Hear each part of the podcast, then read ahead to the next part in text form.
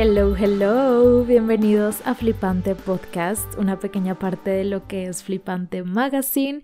Yo soy Marce, soy host de este espacio, creadora de Flipante, y como cada semana te doy la bienvenida a un nuevo episodio. Espero estés muy bien. Yo estoy hoy más que feliz porque tenemos una invitadaza ella es una persona que ya conozco desde hace un tiempo, sin embargo nunca habíamos platicado de esta manera y no saben la conexión en cuanto a temas, intereses, pasiones y pues sobre todo lo interesante que estuvo esta plática. Ella es Stephanie Taylor, fundadora de Ala Taylor, consultoría de imagen enfocado en la conciencia.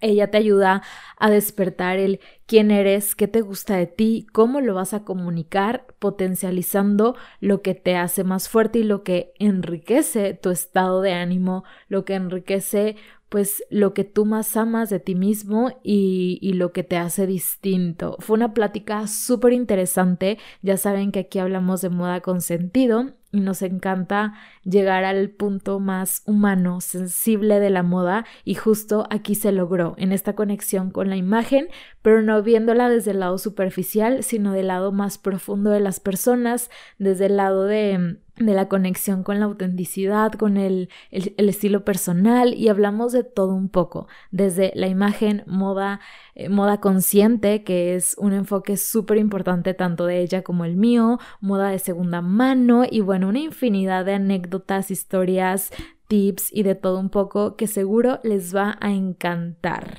Espero que disfruten esta fascinante y mágica plática tanto como yo lo hice. Hello, Steffi, ¿cómo estás? Bienvenida a Flipante. Muchas gracias por invitarme, tenía muchísimas ganas desde hace años de estar aquí. Ay, no, qué emoción que ya por fin se nos hizo grabar este, este episodio. O sea, ya teníamos rato como platicándolo y diciendo de que a ver cuándo, de qué tema, pero ya, por fin. Este, realmente creo que vamos a hablar de todo un poco. Pero primero, cuéntanos, o sea, obviamente para que no sepan ni quién eres, qué haces, o sea, a qué te dedicas ¿Y qué vínculo tienes con la moda? O sea, la moda que es como el tema principal, central aquí. Ok, bueno, pues yo me llamo Stephanie Taylor y soy la fundadora de Ala Taylor. Es, somos una consultoría de imagen, pero enfocados en la conciencia. Necesitamos que entiendas conscientemente quién eres, qué es tu cuerpo y qué es lo que quieres y cómo todas tus acciones tienen una repercusión no solamente en cómo te sientes, sino en lo que la gente ve en ti y el impacto que tienes socialmente, ¿no? Porque al final pues todo lo que hacemos realmente podemos decir que no nos importa lo que la gente piense de nosotros, pero la moda es un factor social, entonces no lo podemos olvidar, ¿vale? Sí. Pero yo me, y me voy a remontar un poco de por qué yo amo la moda. Fui la primera persona en cuarto de primaria de toda mi generación en tener acné, ¿no? Entonces para mí fue muy fuerte saber que era, el, era lo que la gente recordaba de mí. O sea, era como, Stephanie el acné, punto. Y me acuerdo que una vez llorando yo me dijo, yo te voy a ayudar a quitarte el acné, pero ¿qué vas a hacer con eso? O sea, cuál va a ser distintivo y me di cuenta que en mis manos sí tenía el poder de que la gente podía pensar de mí. Y como no iba a ser la niña del acné, iba a ser la niña que se sentía súper cool, iba a ser la niña que era diferente, iba a ser la niña que tenía propuesta. Y a partir de ahí me empecé a hacer mi ropa, empecé hacer un montón, de cosas, pero es hoy que entiendo cómo las mujeres muchas veces no nos sentimos con el poder y el control de lo que es nuestra vida y cómo la gente nos percibe. O sea, qué padre que mencionaste eso de como el origen, porque justo creo que de ahí es la raíz de todo, ¿no? O sea, desde eh, lo que somos, lo que nos gusta, lo que no nos gusta, el estilo, digo, ahorita platicaremos ya de eso, pero en relación de ti con lo que haces ahorita, o sea, creo que e, ese es el inicio, ¿no? O sea, y la imagen es eso, o sea, es no simplemente como el, el vestir, el que uso, las prendas, los colores, sino todo lo que hay detrás, o sea, como que el lásico, es como una consulta con el psicólogo de entenderte a ti, ¿sabes? Sí, completamente. Y de hecho es bien interesante porque yo que ya llevo tiempo en la consultoría de imagen, me di cuenta que yo te puedo decir qué te queda. Yo te puedo decir cuáles son mejores pantalones, blusas, accesorios, pero si no resuelvo el que tú entiendas tu estilo personal, vas a ver la ropa y no vas a saber cuál elegir.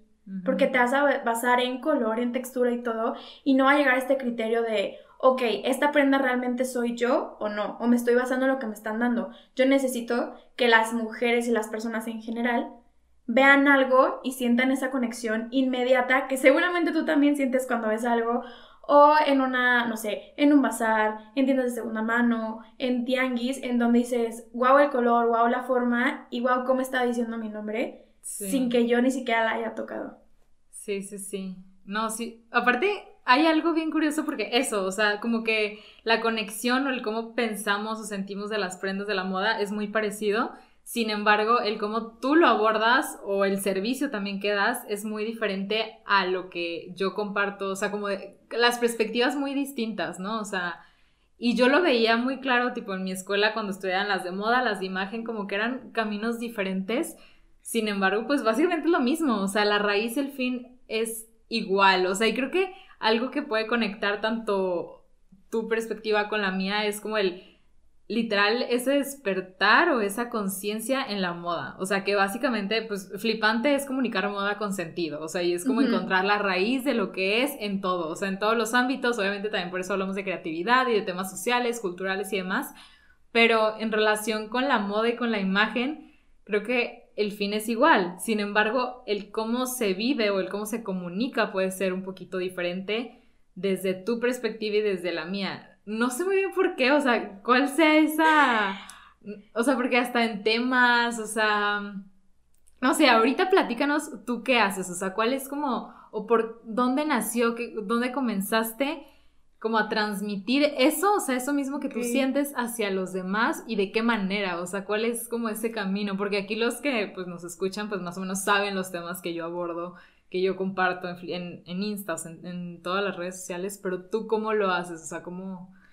Ok, creo que voy a sonar como historia repetida, ¿no? Pero llegó pandemia. Todo comienza en el 2020. comenzó 2020, de que marzo, febrero nos encerraron, así. No, pero principalmente fue yo como les decía, yo empecé a coser desde los 10 años porque entendí que tenía que, o sea, que afuera no encontraba las cosas que me gustaban, ¿no? Pero pues de ahí al 2020 pasaron muchos años. No estudié moda, estudié diseño industrial principalmente y fue ahí donde pude conectarme más con las cosas que la gente consume, las consume por emociones y las justifica con la razón. Entonces yo siendo desde muy pequeña también súper como freak de la sustentabilidad, o sea, realmente yo era la niña que no se bañaba porque yo quería que mis hijos tuvieran agua y todo eso. Llega pandemia, me reconecto con esta parte muy mía, o sea, volví a coser, cosía todos los días, empecé, como todo mundo que tenía actividades súper raras, de que a cultivar plantas y así, pero principalmente me, me remonté a una frase que yo una vez le dijo a un primo que es, este Ay, no me acuerdo. el punto es que se dedica al fitoplancton y así, muy, sustentable él. Este, me acuerdo que yo le decía, es que yo entiendo que la naturaleza del hombre es seguir sus hábitos y en este caso es consumir, ¿no? Y le decía, la sustentabilidad no se va a lograr hasta que se entienda que tiene que ser consumible. Entonces, lo que yo me di cuenta es que tenía que hacer un servicio o hacer cualquier cosa que pudiera yo reconectar con las personas para que se den cuenta que todo lo que necesitan ya existe. Ya existe su estilo personal porque es su identidad. Ya existe la ropa que se quieren poner para poder expresar ese estilo porque hay demasiada ropa. Entonces va a sonar muy loco, pero de yo diseñar productos de telas de segunda mano o que ya estaban tirando de la industria textil de interiores, empecé a entender que yo no podía combatir la sustentabilidad una bolsa al día. Tenía que hacerlo de una forma en la cual se volviera un hábito para las personas y fue ahí donde me di cuenta que no solamente es que se hicieran conscientes del impacto ambiental, ese cuando tú eres consciente de tu existencia, del valor que tiene, dejas de buscar allá afuera el valor y empiezas a, a, entender que no necesitas mucho, sino necesitas valorarte mucho. Ya. O sea, prácticamente, o sea, como yo lo veo, es que literal identificaste eso que a ti te mueve, o sea, eso que a ti te gusta, que siempre te ha movido y dijiste cómo lo voy a transmitir, o sea, cómo lo doy, cómo lo vendo, lo promuevo, lo enseño, lo educo. Literalmente fue como un proyecto más de universidad, o sea, así lo pensé, era como, ok, este es mi objetivo, mi objetivo es que la gente entienda su impacto que tiene social, ambiental, o sea, en forma sustentable ¿Y qué es eso que les apasiona a las mujeres, que somos el problema número uno de consumismo en el mundo? Comprar.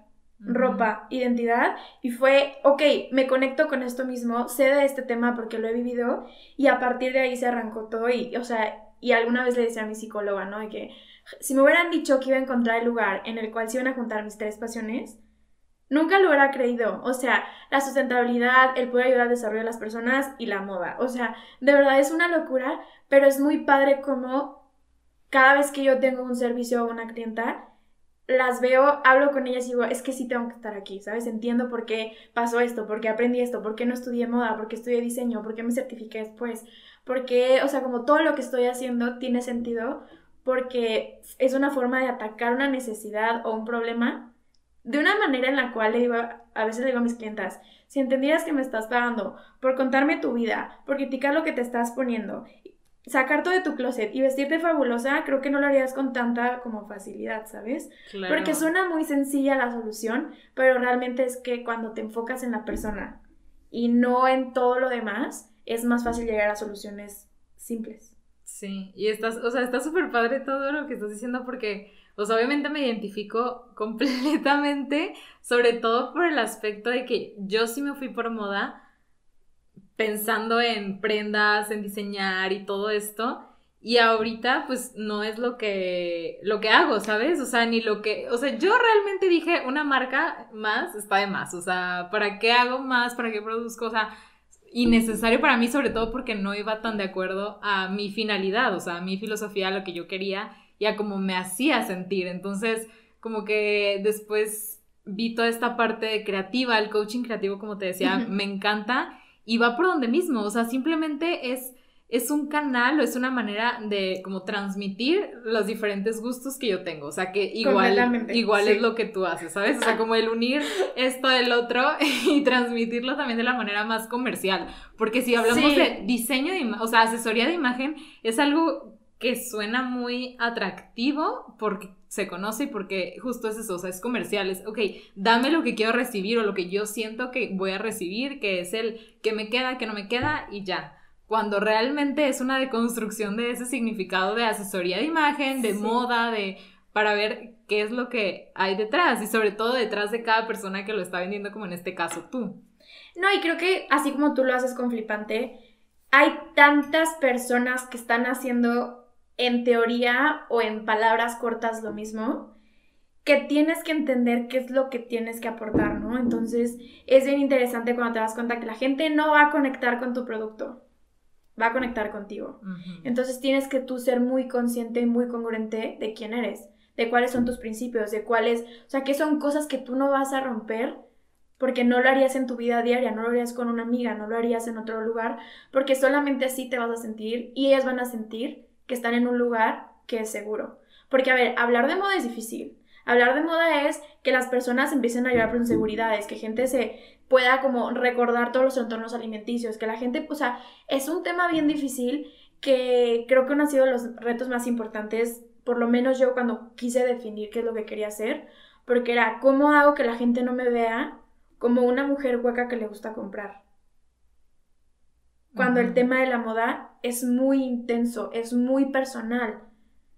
Y creo que así lo tenemos muchos, es como que, ay, es de que fashion blogger y dicen de que hace, ah, no tiene dinero y lo gasta. Y a ver, y todas mis colegas sabrán que es todo lo opuesto. Porque, o sea, te comentaba hace rato que yo creo que aproximadamente el 60% de las personas que vienen conmigo ya vienen con un proceso psicológico en el cual se dan cuenta que tienen que construir nuevamente la imagen que tienen sobre ellas mismas. Y es aquí donde el estilo es fundamental. Porque una cosa que te digo cuánto mide tu cuerpo y qué te queda, y otra cosa es que juntas, basada en tus problemas, o no sé, pensamientos limitantes, eh, culturales, ¿sabes? Pues somos latinas, somos, o sea, es una cultura bastante cerrada, bastante, este, pues te limita en qué sí, qué te pones, qué no te pones, qué significa. Y creo que cuando aprendemos de dónde vienen, nos podemos dar la oportunidad y libertad de serlo. Yo le decía a mis clientes muchas veces, es que tú no vienes aquí para que yo tenga que ponerte. Tú vienes aquí a que te dé permiso a por fin ser quien quieres y siempre has sabido que quieres ser, pero como no sabes serlo, también te tengo que enseñar cómo hacerlo. Claro.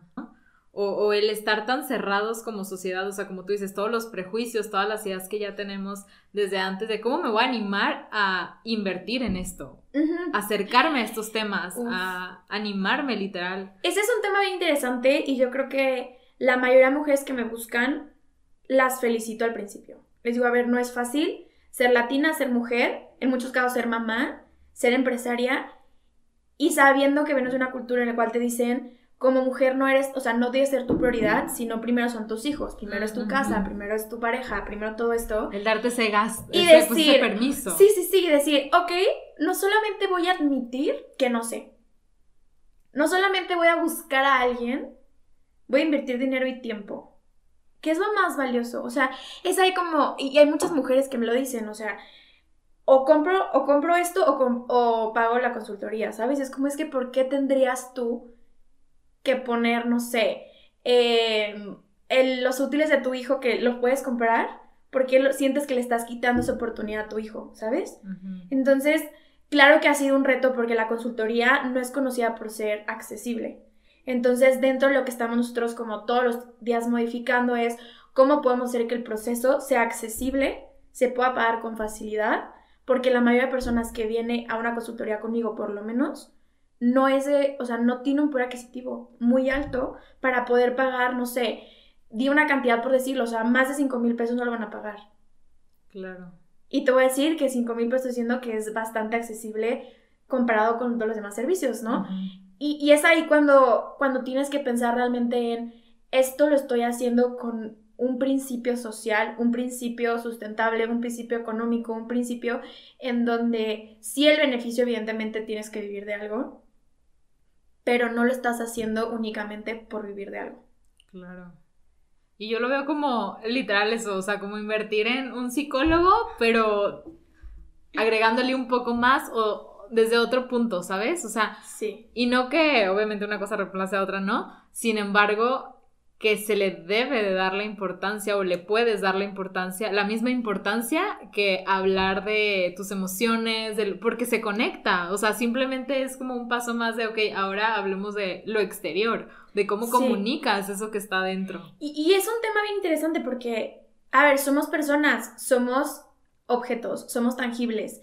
Y a ver, amo ir al psicólogo, es la cosa más increíble poder como darle razón a todo lo que está pasando, pero creo que muchas veces nos sentimos limitados a que no lo podemos ver y tangibilizar. Entonces, a ver, me ha tocado casos al revés, donde llega gente, me empieza a contar y tengo que decirles, amiga, te recomiendo ir a un psicólogo, ¿sabes? Porque cuando llevas tanto tiempo haciendo esto, puedes leer a una persona por lo que trae puesto. Y es bien interesante cuando dices de que esta persona se nota que no tiene ningún, o sea, que no tiene seguridad, hay una estabilidad en su, inestabilidad en su casa, este, seguramente no se siente cómoda con su cuerpo, son un montón de cosas que yo sé que el servicio de consultoría de imagen se queda corto. Porque nosotros no trabajamos cosas tan complejas, pero sí puedes empezar a ver cambios más rápidos, por así decirlo, porque es mucho más sencillo, te cambias un color, te pones otro que te queda y funciona, pero creo que puedes encontrarlo un poco más rápido porque cuando te enfocas en definir tu estilo personal, ahí pueden, sacar, pueden salir muchísimas cosas que puedes trabajar en terapia. Ya, sí.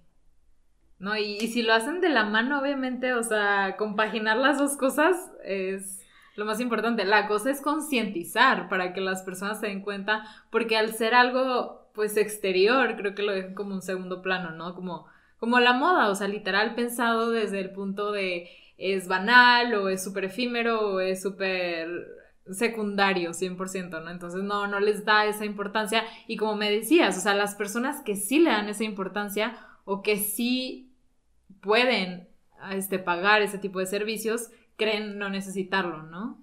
Porque creo que ese es un tema interesante, porque, como les decía, no son personas este, que tengan mucho poder adquisitivo, por lo menos que vayan conmigo. O sea, obviamente mis compañeras pues tienen otro tipo de mercado, pero es bien interesante porque muchas veces sienten que como están usando todo lo que socialmente es correcto, no necesitan ayuda.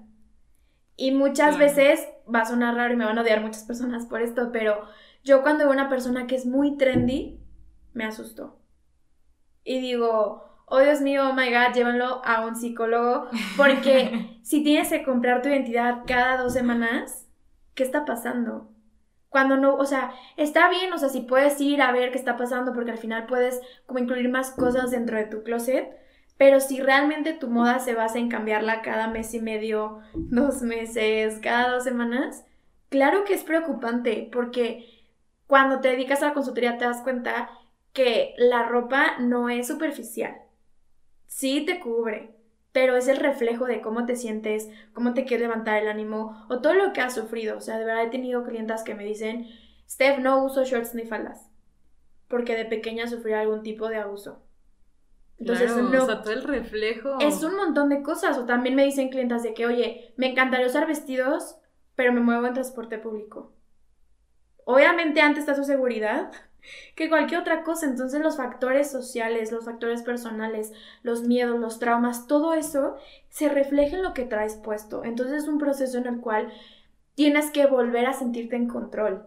Y la única forma es sabiendo quién eres tú en una identidad física, en este caso, la ropa. Sí.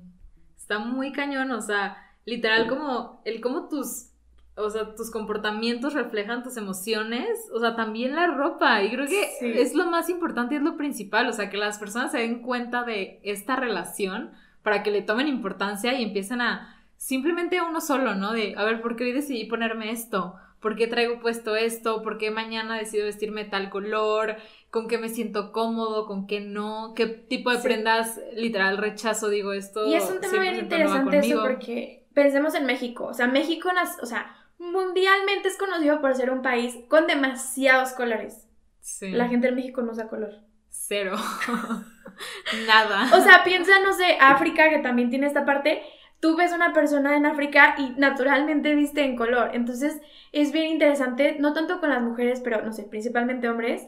Yo les digo, necesito que normalices los colores en tu vida porque hay muchas cosas que nos relacionan al color, porque socialmente nos han dicho que este color no es para ti, este color es para otro género, este color es para otra persona, esto no lo puedes usar en el día, esto no lo puedes usar en la noche, entonces literalmente nuestra identidad en la vestimenta somos el reflejo de quién nos dijo cómo vestir. Entonces, cuando vienes a una consultoría, se platica mucho, más allá de decirte, ah, de mí esto lo que te queda es un quiero conocerte, porque necesito que te des cuenta por qué te vistes como te vistes.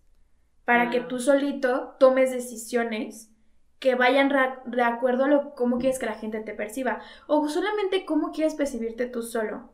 Porque a mí me pasó, ¿no? Ser sexy en Latinoamérica, o puede ser muy bueno o puede ser muy malo, dependiendo de quién lo quiera ver. Pero a mí me costó mucho trabajo aceptarme ser sexy. Y no por el hecho de que me van, o sea, quien me conoce sabe que ni crop tops uso, ¿sabes? De que no es eso, pero cuando entendí que mi parte sexy era enseñar mis piernas porque me encantan, claro que me brincó y dije, este ves que tú no eres sexy. Tú eres divertida, creativa, lo que tú quieras, pero no eres sexy. Y solamente fue como interiorizar el por qué. ¿Por qué pasó esto? ¿Por qué no me dejaron? Este, puede ser que también iba a una escuela de puras niñas con faldas, evidentemente, pues te encanta usar falda porque es muy cómodo. Pero ya cuando entras al mundo digo, bueno, ¿por qué? Porque no me voy en transporte público, porque tengo mi propio carro, porque no trabajo con ningún hombre que me esté acosando. Entonces fue como, por todas las mujeres que no pueden ser realmente sexys, voy a sentirme mejor y más orgullosa de esa parte que me hace sentir muy bien. Claro, y quitarle como el estereotipo, ¿sabes? Al, en este caso, el, pues el, el ser sexy, o sea, el literal el significado que viene detrás y desde las personas externas a ti como el, tuyo propio, o sea, lo que para ti ya se quedó en la mente, ¿no? Lo que para ti fue. Y, y, creo que te lo hicieron desde pequeña, ¿no? De que eso está muy corto, está muy largo, todo eso. Y creo que es importante saber cuál es tu medida, ¿vale? Porque, a ver, ni uso bikinis, no es un montón de cosas, o sea, y cuando lo hago, neta, me siento como fuera de mi zona de confort. Pero creo que es muy importante yo digo, siempre le recomiendo a todas mis clientas encontrar cuál es esa parte sexy, porque solamente es un reflejo de qué es lo que te gusta más de ti. Puede ser tu espalda, pueden ser tus brazos, puede ser, no sé, la parte de la clavícula. En mi caso son mis piernas. Y soy feliz y de verdad yo puedo usar todos los días, llueva, o sea, sea un montón de frío, yo lo puedo usar todos los días. ¿Por qué? Porque es una parte muy fuerte de mi identidad que por más que me quise negar sexy, no pude negar esa parte de mí. Que a ti te, o sea, a ti te hace sentir bien y es como, sí. ok, vamos a aprovechar esto que me encanta para potencializarlo y para darle un nuevo significado a estos tipos de palabras que se escuchan tanto, ¿no? Sí, es una forma de redefinir y también creo que eso es bien importante. Este, hablábamos de redefinir qué es una revista de moda, redefinir qué es una consultoría de imagen, redefinir qué es sexy, pero creo que eso es lo que se trabaja, ¿no? Tienes que ayudarte a redefinir quién eres tú hoy. Y me pasa mucho con mujeres que son más grandes, ¿no? Y cuando digo muy grandes, no crean que 60 años. O sea, a partir de los 30, 35 años, una mujer en México, por lo menos las que me han tocado, ya se sienten grandes. Y ya sienten que hay ropa que está prohibida, hay ropa que esto no funciona, esto sí, mucho color, este... Y es ahí donde le digo, a ver, no, no, no, siéntate, escribe todo lo que tú crees que tendrás que estar haciendo ahorita, o todo lo que tendría que estar definido por lo que, te, por lo que vistes, táchalo, dile, no, muchas gracias, y redefine quién eres para ti a tus 35 años, a tus 45 años, siendo mamá, siendo soltera, lo que sea. Y deja, porque pasa mucho que nosotros tenemos la idea de que ser grande basado en cómo vimos a nuestros papás. Claro. A ver, nuestros papás. Los ejemplos que Sí, o sea, fue hace un montón. O sea, ya pasaron muchas cosas. Ya estamos.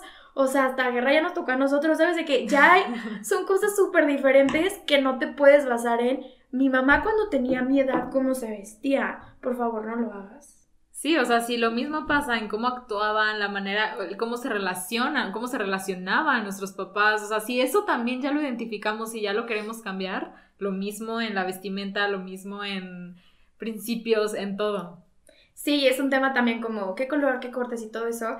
Y, y es bien interesante porque la mayoría de mujeres ya con, o sea, de 45, 35 y más, las que me preguntan normalmente son o directivas o son, no sé, mujeres que conviven con mucha gente que es más joven y se sienten como inspirados por esta gente más joven, pero les da miedo a, o sea, qué va a afectar esa inspiración en lo que se viste, ¿no? Entonces creo que es muy importante saber, y esto es como lo más, más, más importante, es un, deja de hacer que tu entorno defina quién eres a la forma de vestir, sino normaliza cómo te vistes para que tu entorno también lo pueda normalizar. Sí, creo que ahí hay algo bien, o sea, un poco delicado y complicado tal vez, porque puede ser muy fácil decirlo desde un punto de vista o desde un lugar en el que donde tú te mueves y te desarrollas, que puede ser muy creativo o que puede ser muy libre en todos los sentidos, como ahorita hablábamos del trabajo que hacíamos y no, pero o sea, ¿qué pasa con estas personas que sí están en un entorno súper estricto, súper de tienes que seguir esta etiqueta, estos colores y que es su día a día, ¿sabes? Y que se terminan convirtiendo en eso porque socialmente así los encasillaron. Es bien, o sea, ahí es donde el estilo es todo. Me pasaba con mi pareja, mi pareja es sumamente clásica, o sea, es estructurado, o sea, yo lo conocí y solo tenía que jeans, tres tenis este, y muchos, o sea, tenía como diferentes playeras, pero no pasaba como de esto está bien, ¿no? Y me acuerdo que cuando íbamos a lugares como más formales, me decía es que me siento disfrazado. Y eso pasa muy a menudo, ¿sabes? Pasa que o te sientes disfrazado en un mundo laboral o el mundo laboral se vuelve tu vida, ¿no? Como que no sabes cómo estar adentro o afuera de, de, de este ambiente. Entonces, lo importante es saber, ok, mi esencia es esta, esta es mi base, cuando yo me voy a trabajar, cuál es mi otra base. Y es muy importante, y el otro día estaba haciendo una limpia de closet de, una, de una doctora, y le decía, ¿por qué si tienes que usar todo esto, como las batas y todo, o sea, como todo tu equipo, lo pones en cajones cuando es el 60%, 70% de tu mes, de tu año? Cuélgalo.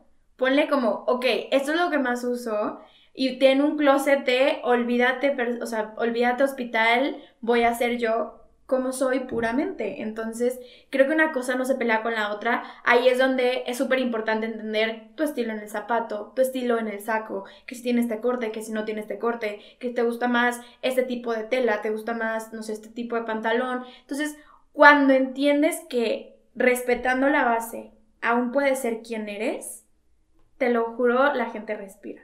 Claro, y yo creo que en la mayoría de los casos hay forma, o sea, hay forma de hacerlo. A lo mejor haya casos súper específicos, muy, pero no creo. O sea, yo creo que en la mayoría tienes alguna manera de poder como llevar tu estilo personal, lo que a ti te gusta, aunque sea, aunque tengas que seguir cierta etiqueta, ciertos colores y demás, ¿no? Sí, aunque te vas, o sea, aunque vayas a un lugar donde todos que ir de negro, hay formas de diferenciarte. O sea, hay formas de decir, no, yo prefiero un escote, no, yo prefiero volumen, no, yo prefiero que brille, no, pues yo prefiero que sea que, este, no sé, que es súper elegante, pero sensual, entonces el cabello, o sea, cuando entiendes que eres mucho más que la prenda que está en el gancho y mucho más, digo, es muy chistoso, pero en toda mi carrera tenía un amigo que me decía, Esther, es que tú te pasas las reglas por el arco del triunfo, porque yo hacía con los proyectos lo que yo quería. Y dice, es que no, no, no, yo trabajo en las reglas o lo que me están pidiendo, pero entre, entre renglones, así como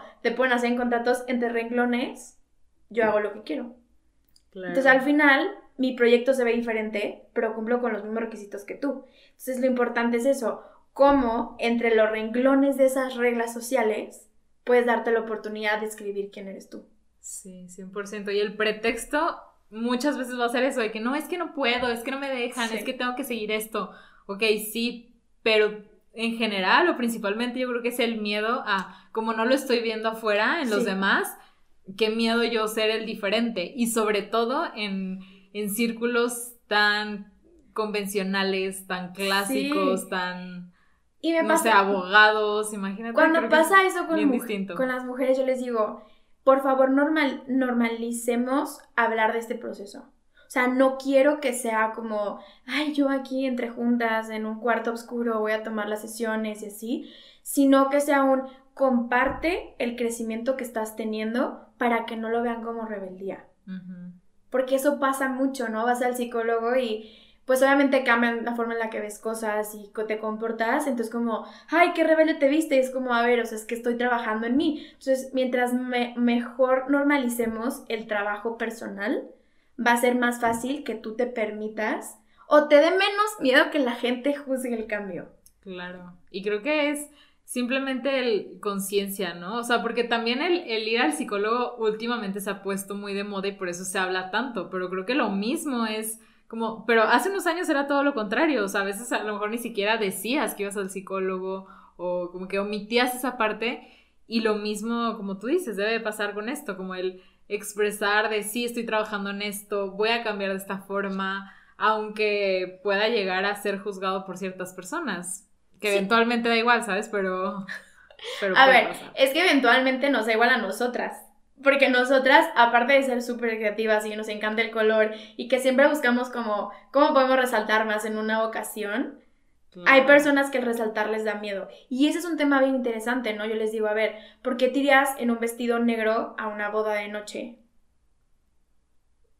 No vayas. Mejor no vayas.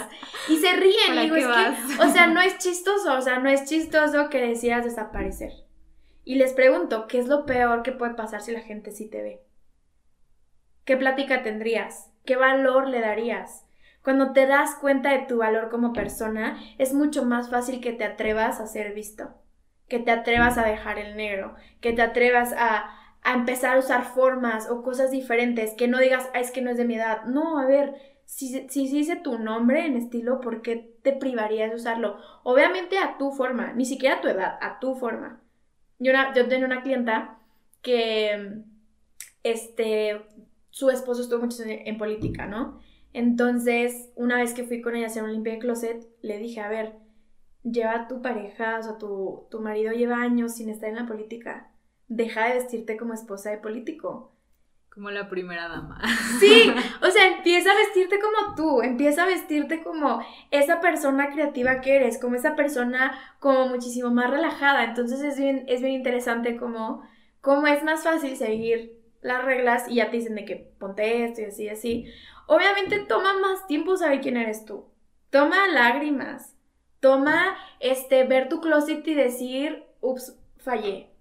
Pero es emocionante, es emocionante cuando les dices que es imposible que vuelvan a ser las mismas, aunque quieran seguir siendo las mismas después de saber su verdad. Sí, y porque también es un choque, ¿sabes? O sea, es no nada más las prendas, no nada más deshacerte de esto, tener otras cosas, sino el como conciencia de uno mismo, de qué es lo que debo de cambiar, qué me gusta ahora, olvidándonos de la moda, o sea, quién soy ahora, Sí. porque obviamente va evolucionando, va cambiando. Creo yo que ya cuando tú defines o encuentras tu estilo personal es más lineal un poquito, aunque se vaya moldeando Sí, sí, con sí. diferentes, por diferentes situaciones y etapas de la vida, pero como que ya vas por ese mismo, ese mismo camino, que obviamente da a veces un poquito de miedo seguirlo o inseguridad. Por ejemplo, a mí me, me, todavía me pasa, ya no tanto, pero tipo voy a comprar unos tenis, ¿no? Y está la opción de tenis Blancos. blanco y negro o tenis coloridos. Y obviamente mucho tiempo fue como, obvio los blanco y negros, porque No. combinan con todo y los voy a poder usar siempre y demás. Ya después brincó a, mm, creo que tal vez debe de ser el colorido, pero sigo teniendo ese miedo de, creo que voy a seguir usando más los otros, hasta ese punto de, yo sé que esto es lo que más va con mi estilo, obviamente voy a comprar estos y al fin de cuentas va a combinar con todo, o sea, porque así es como yo lo uso, pero sí es ese miedo de, híjole, ¿me lanzo a, a seguir lo que me gusta o me voy por lo convencional? Ay, no. Y ese es un tema interesante porque la gente no podrá creer que llevo ya como cinco meses sin tenis blancos. Me hace de que, ¿cómo vives? ¿Sabes? ¿Cómo combinas? Ajá. Porque tengo unos tenis con todos los colores del mundo. con Entonces, eso. para mí ese es muy básico. Pero es bien interesante lo que dices, como ese miedo de, ok, sí, tu estilo va a ser que tengas muchísima más certidumbre que quieres.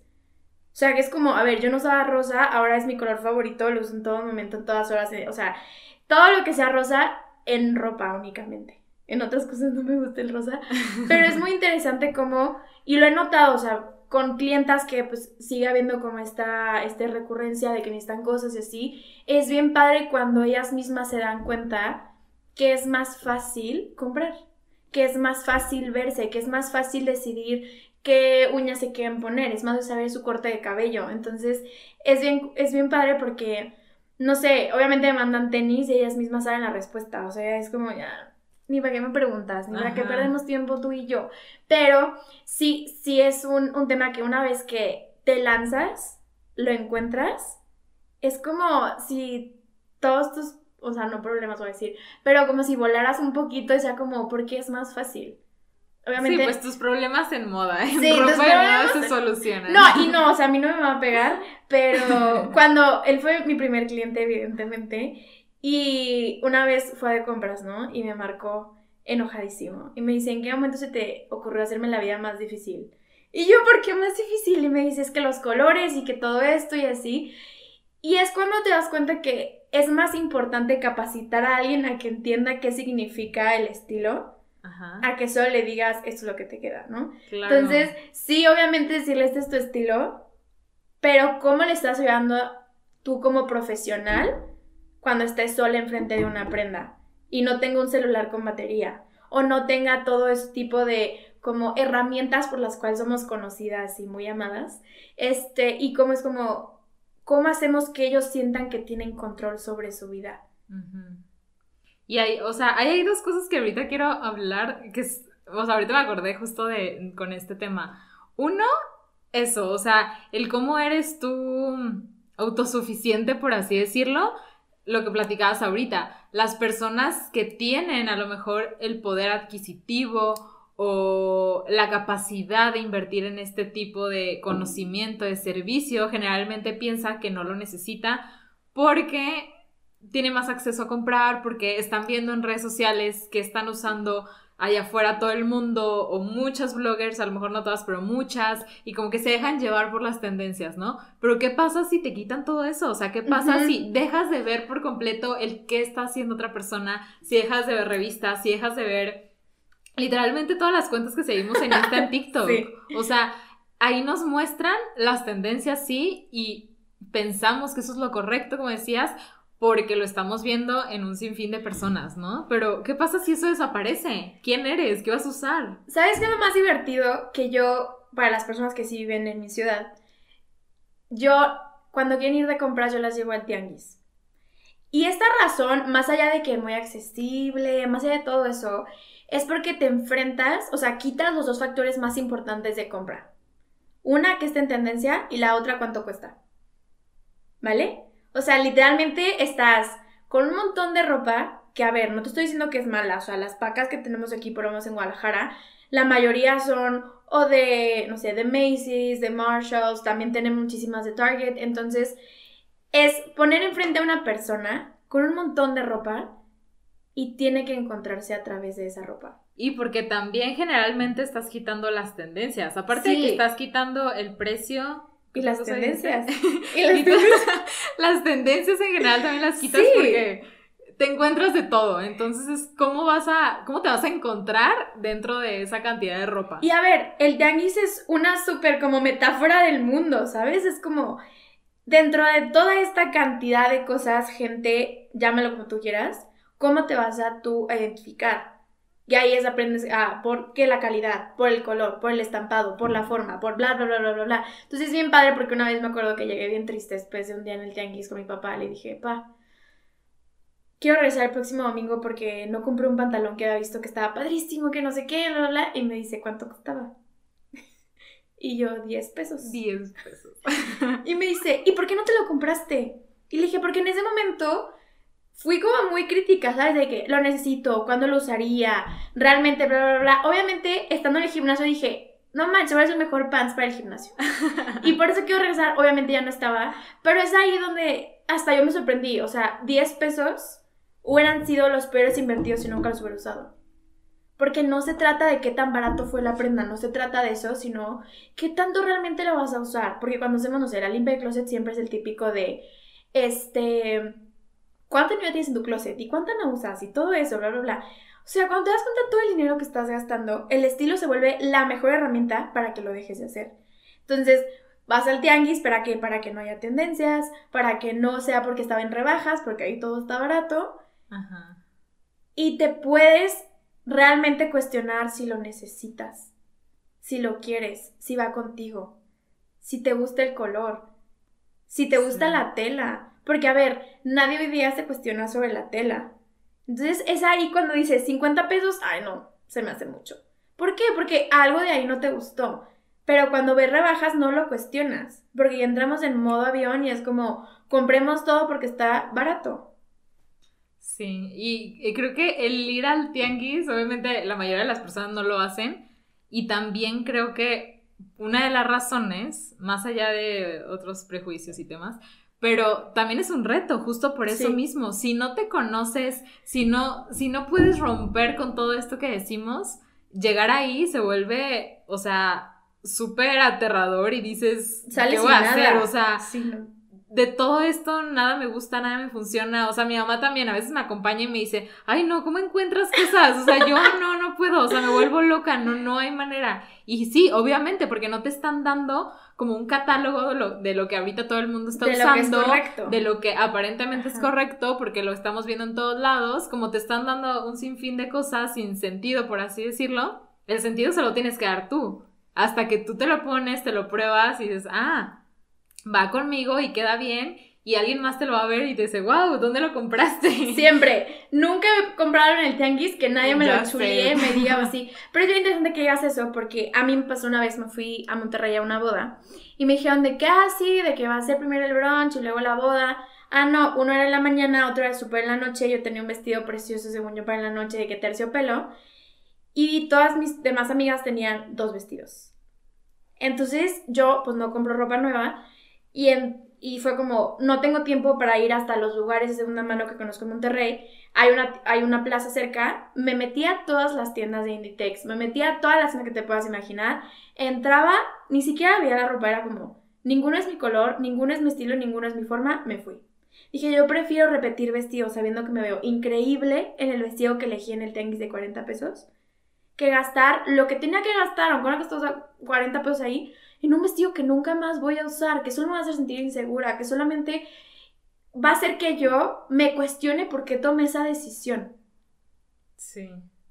Y más que nada, digo, ahorita también me acordé de otra cosa que comentaste antes, pero el no voy a comprar por una, o sea, no comprar por evento, no comprar por situación, que las mujeres suelen hacer mucho eso, o sea, mucho. y obviamente más si te dejas llevar por tendencias, si no tienes un estilo personal, es como, tengo este viaje, tengo que irme de compras para que encaje, que empate con el viaje. Tengo que comprar para tal ocasión, para este evento, para esta fiesta, para este cumpleaños. Como que nos, o sea, es como si adaptaras tu esencia y tu estilo, tu personalidad a situaciones externas a dónde que al revés. O sea, que lo demás se, se empate contigo. Completamente. Una vez hice un estilismo para una empresaria que iba a tener un evento en la noche y me mandaba un montón de fotos de que esto y esto. Y dije, no, no, no, no, tú, tú, te vas a ir de blanco. Y me dice, ¿cómo? Dije, necesito que te veas, que resaltes. Pero yo me enfoqué, porque ella, estaba, ella está acostumbrada a comprar cosas que se vean de fiesta. Entonces solamente lo usa en fiestas. Le dije, yo necesito comprarte algo que lo puedas usar por separado, ¿sabes? Puedo usar el saco aquí, el pantalón acá, el chaleco acá, los, zapatos, o sea, que no hablen de fiesta, sino que el conjunto haga que te veas como de fiesta, pero por separado es una prenda más en tu closet que puedes usar por separado, ¿no? Entonces es bien interesante cuando no sé, me dicen de que, qué bonito tu vestido. Y yo, qué bueno que te gusta porque lo vas a ver como siete veces más, ¿sabes?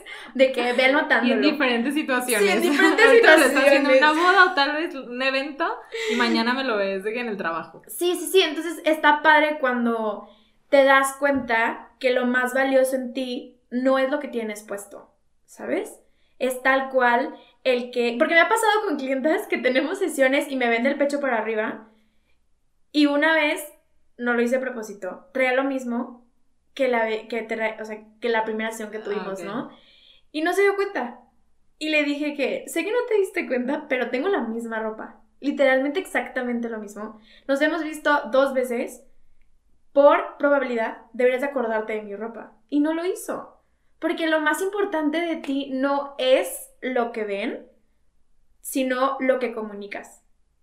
Claro. No, y aparte que hay o sea, independientemente si lo repites igual o no, también hay una infinidad de, maneras posibles de transformar una misma prenda, o sea, y de camuflajear y de cambiarle aquí y acá y que la base sea la misma. O sea, y eso eh, obviamente se ve mucho en contenido de cómo transformar o cómo usar un, un, mismo vestido en diferentes ocasiones, pero pues sí pasa, o sea, y creo que lo importante y lo valioso es eso, o sea, el poder como llevar a diferentes situaciones, momentos, lo mismo, la misma prenda o...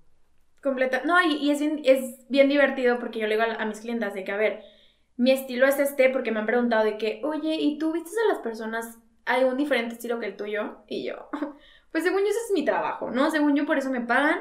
Este, pero les dije, a ver, yo tardo tanto, tardé tantos años en entender quién era yo y cómo eso se comunicaba al vestir, que por qué te lo daría si no lo vas a valorar. Y aparte ni te va a quedar bien. Entonces, es bien interesante porque es ahí cuando ellas entienden que no tiene nada que ver conmigo.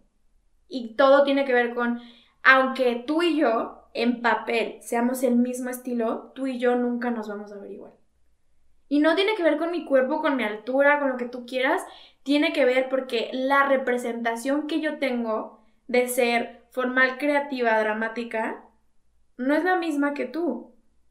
Entonces, para mí el dramático puede ser el color, para alguien el dramático puede ser la forma, para alguien el elegante puede ser el material, para mí puede ser la, o sea, como la construcción de la prenda. O lo sexy, lo que hablabas ahorita. Ajá, entonces está bien padre porque es ahí donde, regresando a la metáfora del tianguis, el estilo personal es como ese tianguis, ¿sabes?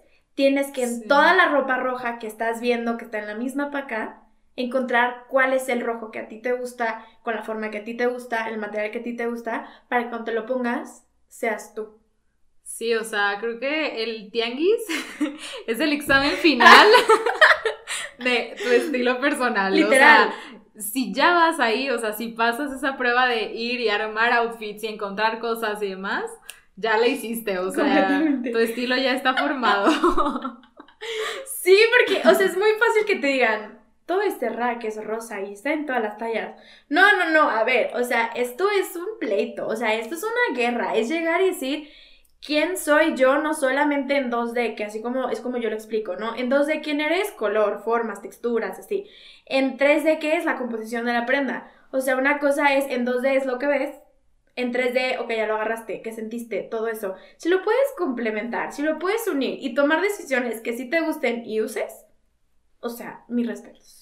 Mis respetos porque a mí hasta la fecha de que voy bien segura de que mira lo que me compré, nunca lo usé, entonces tengo que volver a regresar. Ay, no, es un show, pero es al final autoconocimiento. Un día te conoces mejor que otros, otros días las emociones. Claro, eso también, o sea, a veces no te vas a sentir tan bien y también influye en que eliges algo y realmente no, o sea, no sé, o sea, tus emociones pueden jugar en contra, pero creo que, o sea, si quieren, o sea, saber qué tanto estilo personal tienen o qué tan trabajado tienen esa parte, o sea, simplemente eso, váyanse al tianguis y traten simplemente el estar ahí cómo se sienten, porque es tan abrumador que muchas personas se pueden llegar a ¿A desesperar? Desesperar y decir, ya, o sea, ¿qué es esto? Por lo mismo, o sea. Sí, cuando mis amigos van al tianguis o mis clientes quieren ir, les digo, a ver, llévenme. O sea, no es que yo les quiera vender el servicio, no es que todo eso, o sea, tengo que enseñarles a cómo se lee, cuáles son los pasillos, qué está pasando, cómo elegir,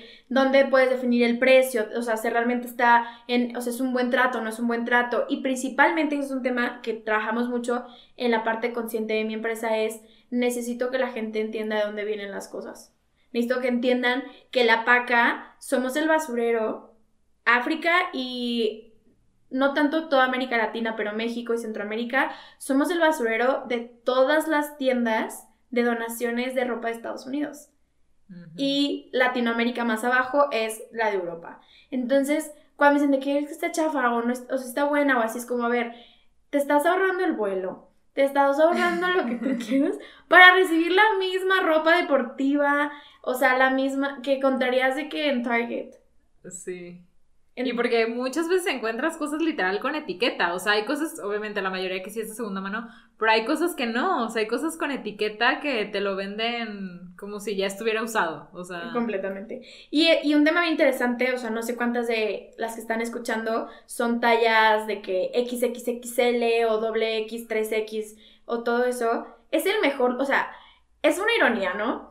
Pero México siendo de los países como más importantes, o sea, como con mayor cantidad de personas obesas. Ajá.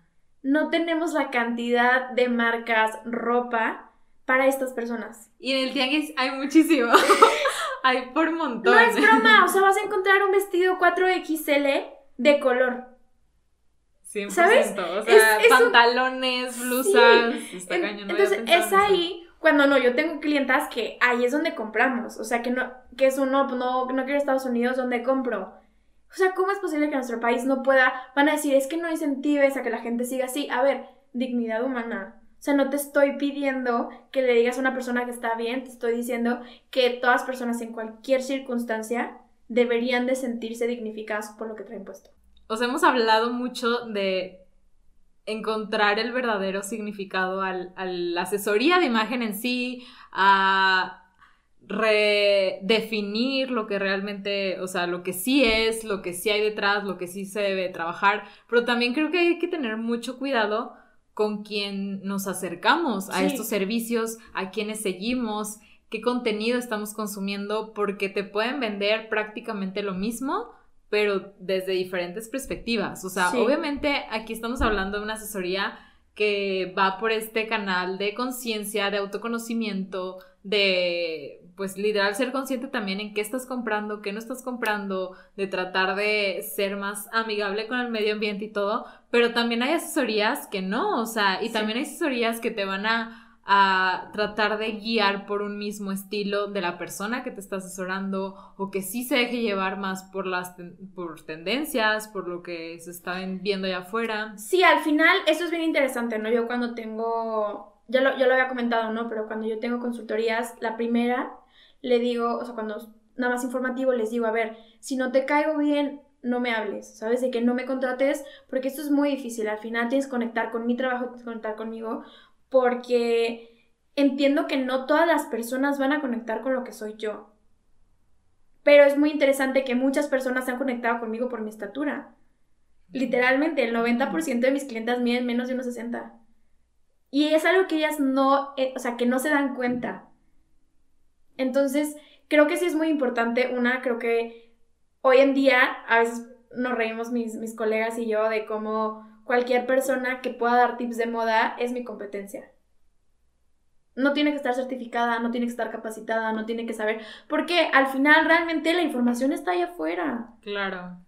Y más ahorita. Lo que tienes que pensar es quién es la persona que quieres que vaya contigo en este proceso. ¿A quién le vas a confiar cosas que no les confía a tu pareja, a tus mejores amigas? ¿Quién es esa persona que sí aceptarías una crítica sobre lo que traes puesto? ¿O con quién sí podrías hablar de, o sea, tal cual como desnudarte y decir, confío que tú puedes ayudarme en esto que llevo cargando una vida? Claro. Ve, y también es importante saber que no somos psicólogas. O sea, por más que me encantaría yo poder ayudar a una persona y todo eso, yo sé que mi trabajo llega hasta cierto punto.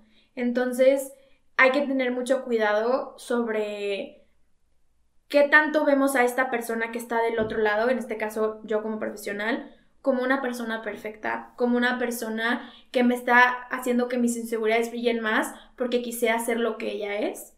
Si es la razón por la cual la vas a contratar, creo que puede llegar a no ser muy sano. O sea, es mejor que busques que te conectes con estas personas, porque me ha pasado, tengo una cliente increíble que tiene una fundación para disminuir la violencia para mujeres que quieren, son, las primeras en entrar a la universidad.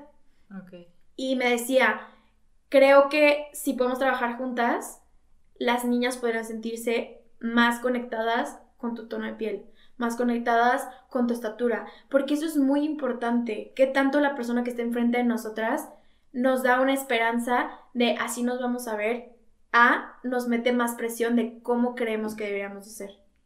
Claro, y ahí te guías 100% por, bueno, lo primero es la apariencia, ¿no? O sea, que, que empates, pero pues a veces no nada más es eso, o sea, si ya tienes como conciencia un poquito más profunda es realmente qué comparto con esta persona mm, de sus pensamientos, su filosofía, de sus temas más allá de lo que me va a tratar de enseñar o los temas que me va a compartir, o sea, qué me conecta. Y, creo que es súper importante porque a veces este tipo de figuras o este tipo de medios que hablan de esto se vuelven muy aspiracionales. Entonces terminas como tratando de seguir a alguien o pagándole incluso a alguien, contratando a alguien simplemente porque va más en relación con tu, con, ese estereotipo aspiracional que tú tienes que lo que realmente conecta contigo. Y creo que ahí se vuelve un, pues un dinero mal gastado, ¿sabes? Porque al fin de cuentas te va a instruir por otro, por otro camino.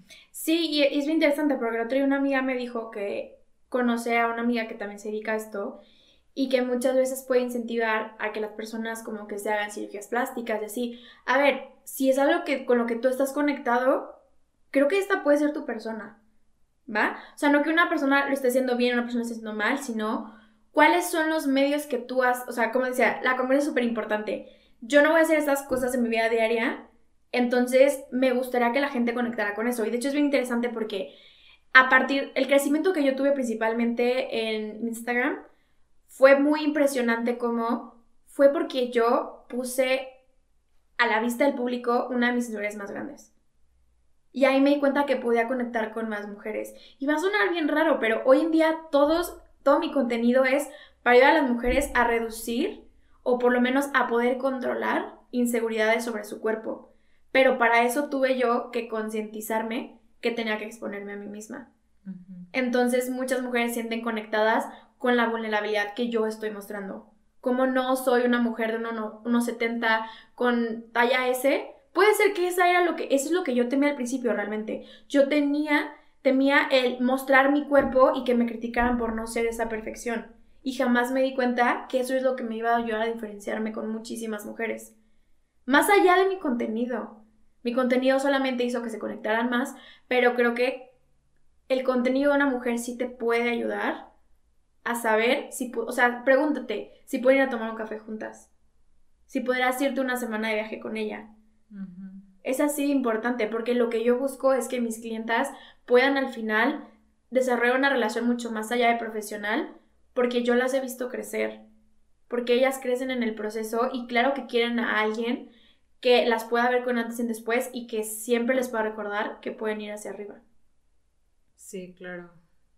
Que, o sea, y creo que aplica para todo, o sea, no nada más si vas a literal a buscar a alguien que te dé una asesoría de imagen, sino todo lo que consumimos todo el tiempo. O sea, y más ahorita que tenemos tanto alcance y no la pasamos consumiendo cosas, ¿qué es lo que consumes? O sea, ¿qué es lo que conecta contigo? ¿Qué es lo que te va a hacer crecer? O sea, va a fomentar que esa parte auténtica tuya siga creciendo y siga evolucionando.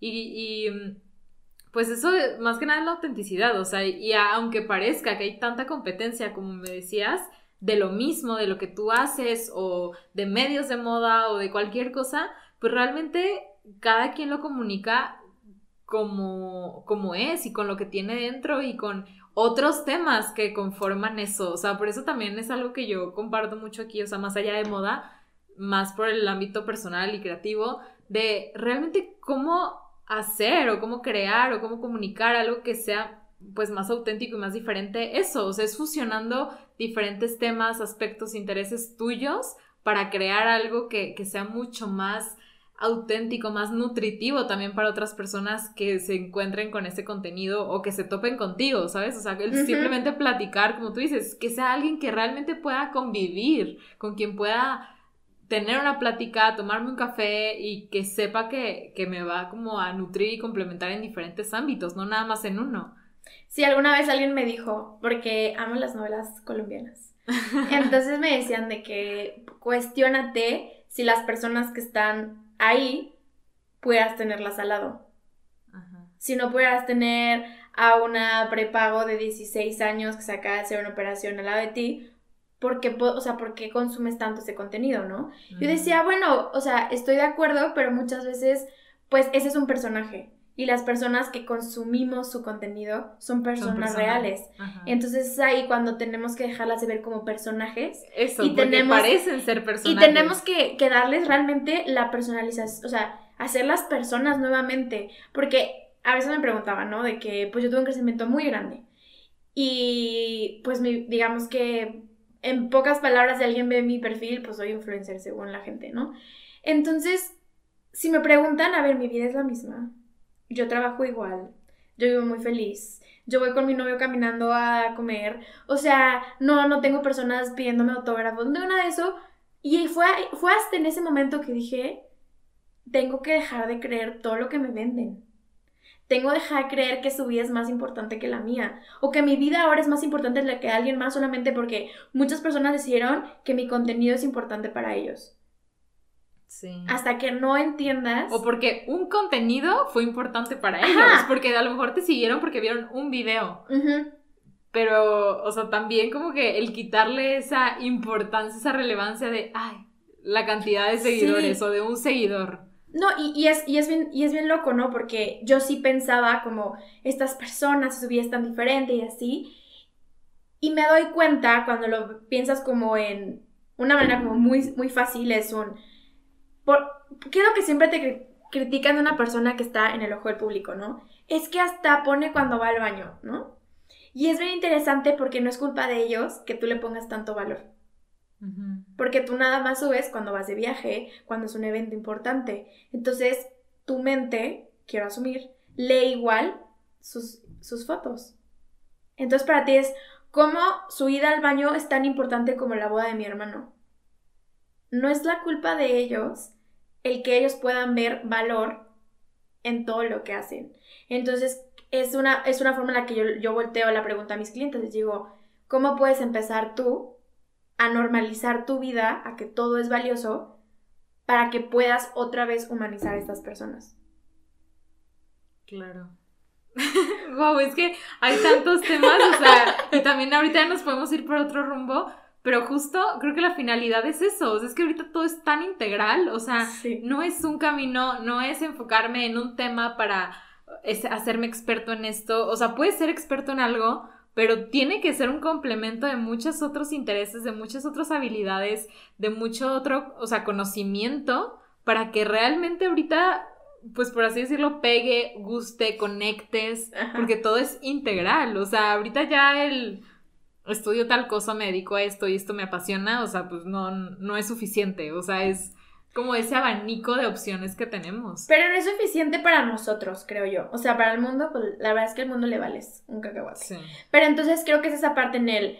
Hay que saber cuál es nuestro valor, estar seguros de nuestro valor y va a ser más fácil poder tomar decisiones, poder saber cómo proyectarlo a través de la ropa, saber cómo proyectarlo a través de tus redes sociales. Una vez escuchaba que decía, si no te sientes cómodo con la vida que llevas, ve que estás publicando. Porque te estás, o sea, estás llamando la atención de la gente con ese mismo, con ese mismo tema, con ese mismo, como, no sé, con esa misma voz.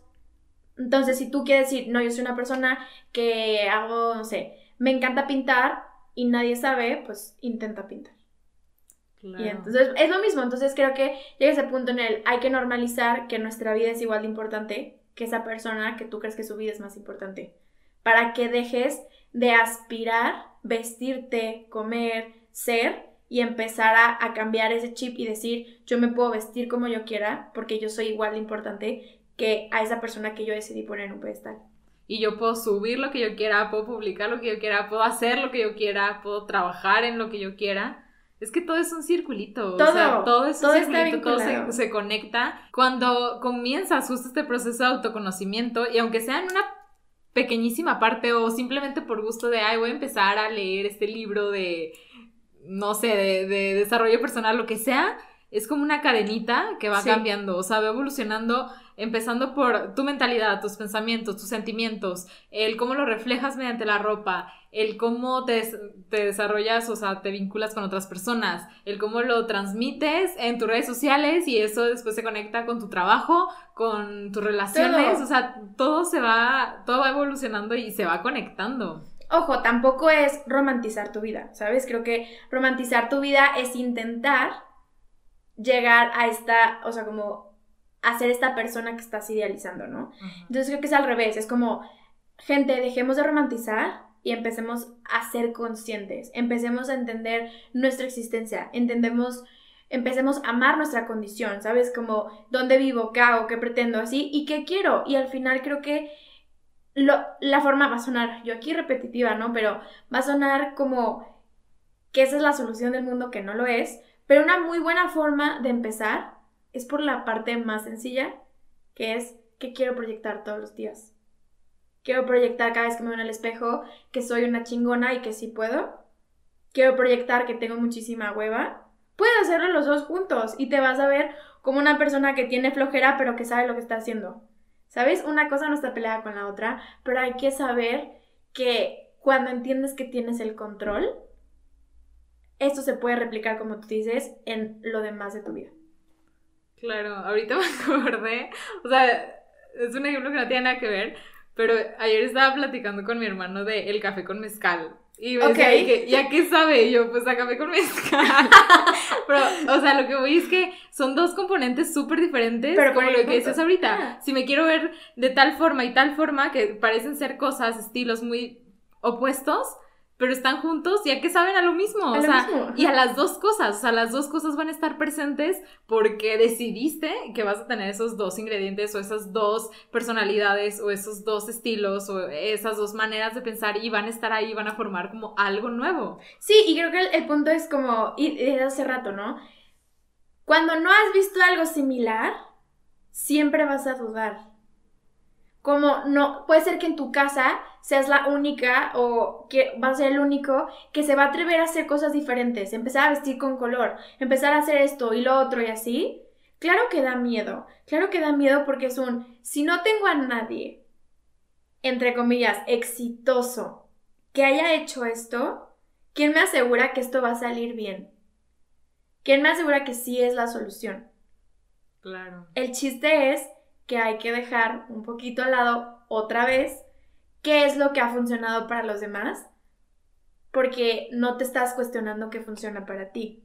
Y qué funciona ahora. Y bueno, aunque sea ahora, porque seguramente te pasa, o sea, con el estilo de vida que tienes ahorita, con lo que estás haciendo, que volteamos a nuestro alrededor y, la mayoría de las personas tienen una vida muy, diferente. en todos los sentidos. O sea, yo no entiendo, digo, o sea, cada quien, ¿sabes? O sea, y es a lo que voy, que no es a veces de, de, épocas o de que ahorita las cosas son distintas, sino cada quien tiene como su finalidad, su camino y sus intereses. Y yo veo a, a mis amigos y digo, no sé cómo pueden estar ahorita tan felices con su estabilidad que tienen aquí ahora con un trabajo, pero para ellos está bien, o sea, ellos se sienten bien, yo no, o sea, yo me siento todo lo contrario, pero pues es eso, o sea, es seguir como tu instinto, tus gustos, tus pensamientos y sobre todo tus intereses, o sea, lo que te mueve, aunque sean cosas bien diferentes o que aparentemente parezcan ser opuestas, cómo poder compaginarlas. No, y me pasó mucho a mí, ¿no? O sea, yo vengo, gracias a Dios. A ver, de la familia que yo vengo, tomando todo, tíos, primos así, si yo hubiera dicho que quería ser médico, hubiera sido como crisis. Porque todos en mi familia o son creativos, arquitectos, este, fotógrafos, o sea, de verdad la creatividad es como todo, ¿no? Entonces, cuando yo me decido, después de muchos años, dedicarme a esto 100%, claro que fue como muy difícil decir, ok, estás dejando la estabilidad de lo que han construido tus papás, de lo que sabes que funciona, que te ha dado una vida increíble, por a ver qué va a pasar con este sueño guajiro que yo soñé desde los 10 años, ¿vale? Pero el secreto cuál es? Me debo la vida, el saber que puede ser que puedo lograr yo, ¿sabes? Porque si yo sé que mis papás pueden lograr tantas cosas, es como, ¿por qué yo no podría ver a dónde puedo llegar? Cuando yo sé que eso es lo que quiero, ¿no? Entonces, es bien interesante como dices, o sea, hay gente que le encanta la estabilidad. Ok, no te digo que yo no estoy soñando y no pido y mi ansiedad no me está pidiendo estabilidad en mi vida, ¿no? Pero lo que sí te puedo decir es mi, mi personalidad tan creativa, mi personalidad, yo, yo me llamo gitana desde cuarto de primaria, ¿no?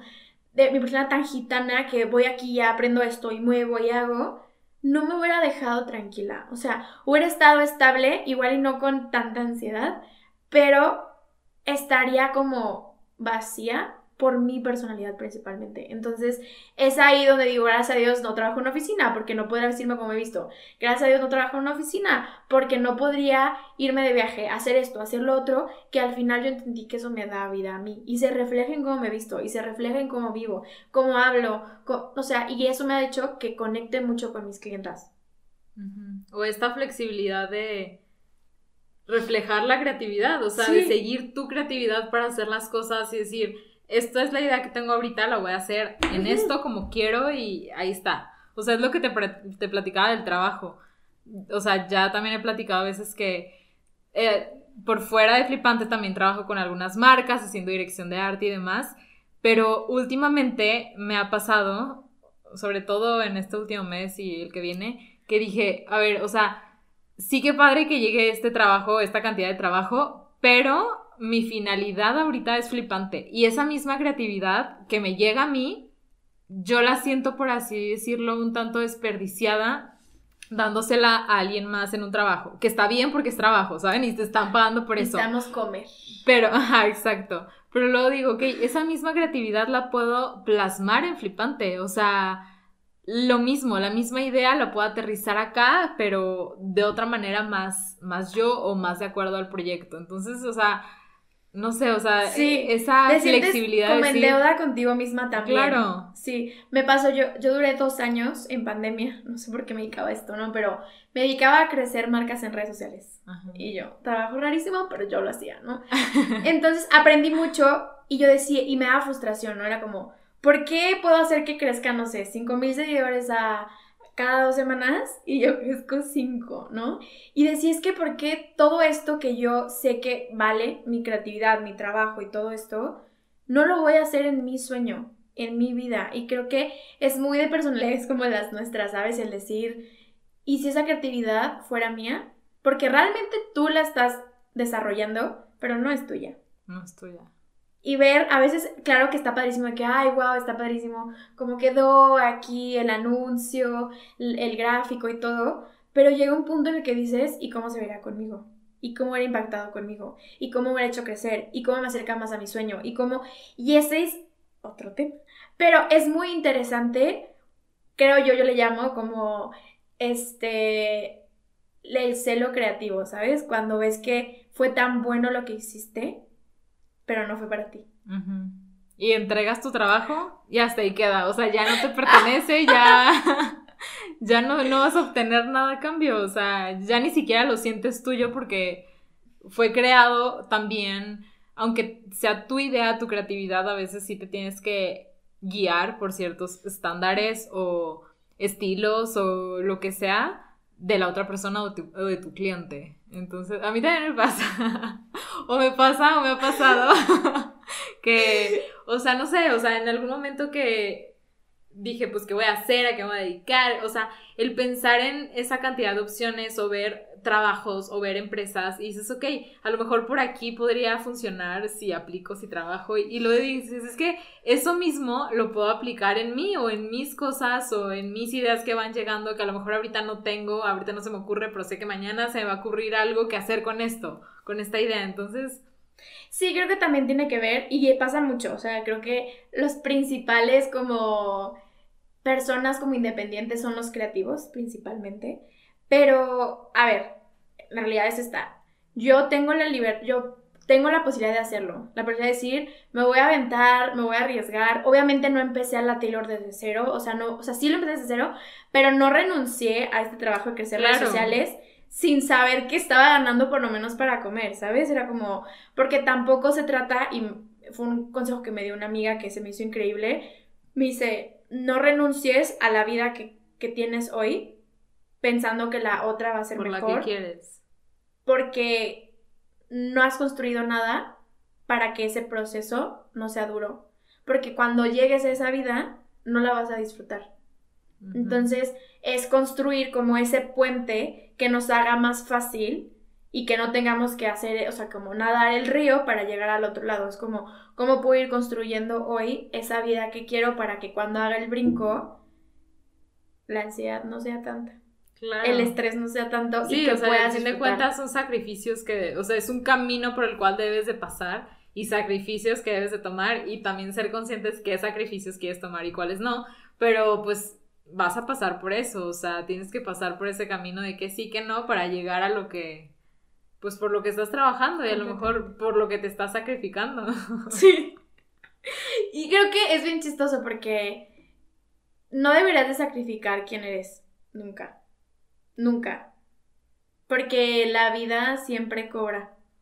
Siempre cobra y siempre te va a regresar a donde quieres. Entonces, si hay algo que te gustaba, no, no te estoy diciendo que renuncies a tu vida, a tu trabajo, tires toda tu ropa y empieces de cero, sino como poco a poco puedes ir construyendo esa vida, ¿no? Como tienes que primero definir, ¿sabes? De que no, pues yo llevo cinco años que me definí como quiero que la gente me reconozca como una diseñadora consciente. Eso fue antes de yo saber que iba a dedicar a la consultoría de imagen, ¿no? Entonces es una locura viendo hacia atrás y decir, ella jamás se hubiera imaginado que eso llegaría a potencializarse tanto. Llegaría a ser su, o sea, su trabajo, llegaría a ser su modo de vida, llegaría a ser como tanto para ella que hoy en día así me reconoce la gente que me conoce, que me sigue y eso es algo que es lo que yo recomendaría antes de empezar cualquier cosa, sea cambiar de estilo, sea cambiar de trabajo, sea empezar lo que sea, pregúntate cómo quieres que la gente te identifique. O sea, si alguien habla de ese tema, ¿quién te va a marcar? ¿Se van a acordar de ti?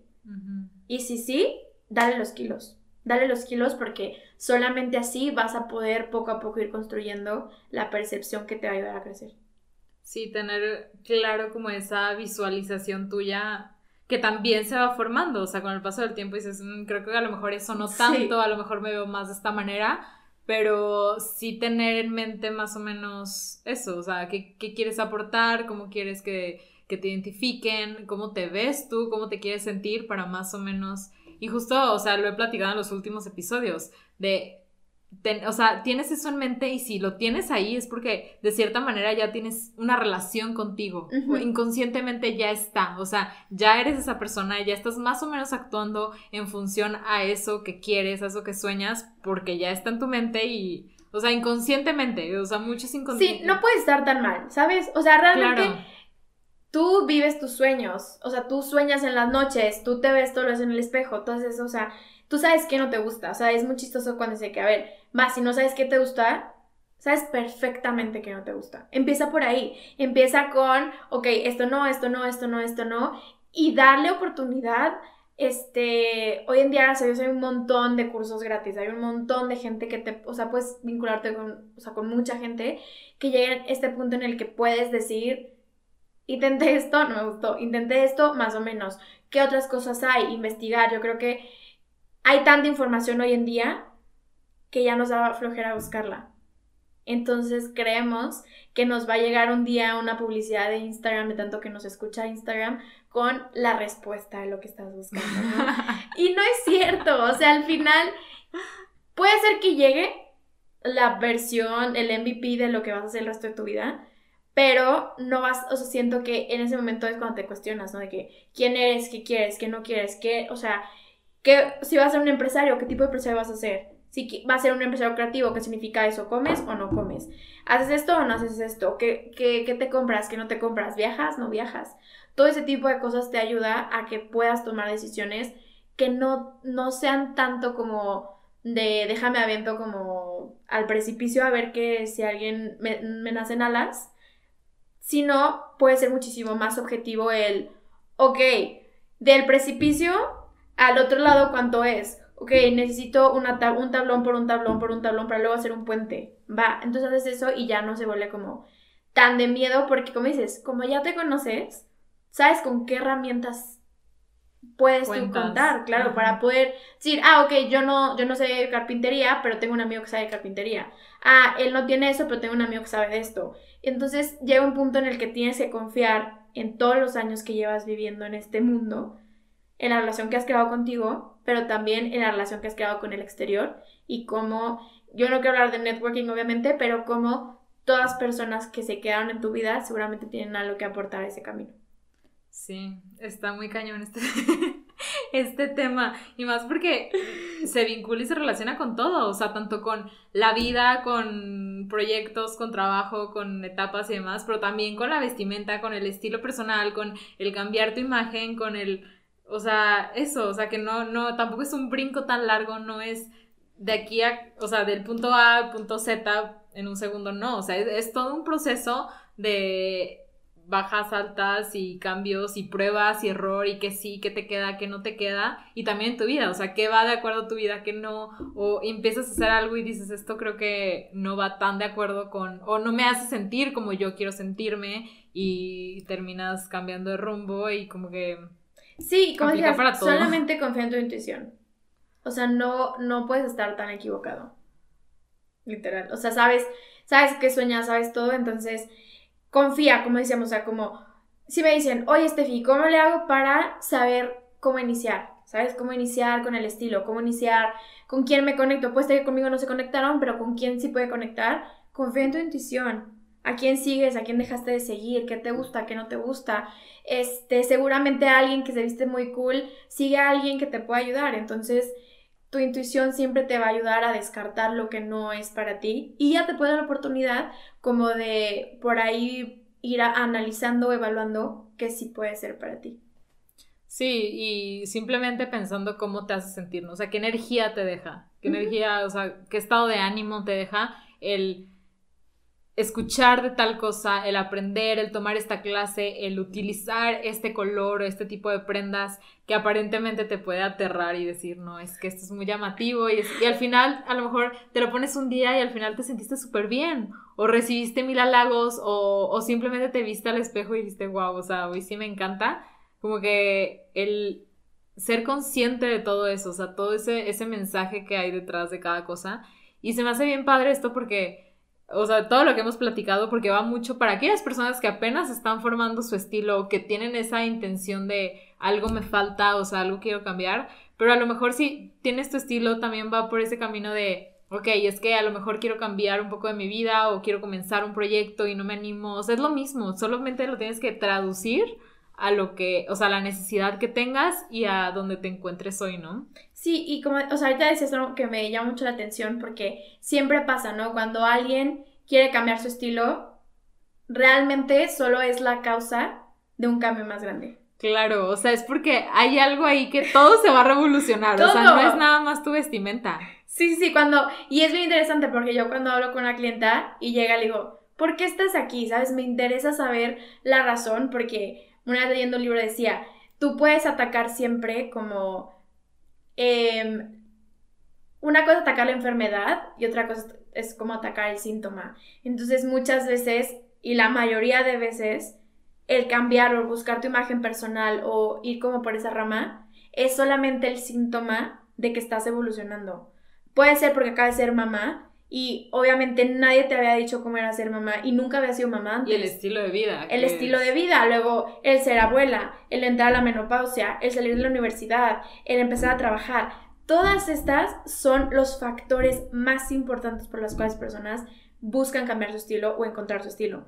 El eh, romper, o sea, el ya no ser una relación amorosa, el divorciarse, todas estas son las razones más importantes. porque el cambiar de estilo o encontrarlo solamente es el síntoma de la enfermedad o la causa de lo que está sucediendo en tu vida. Entonces, creo que es una manera muy asertiva en la cual pudieras tú sentir o por lo menos recuperar un poco el control de esa, de esa situación que muchas veces es la primera vez que la estás viviendo.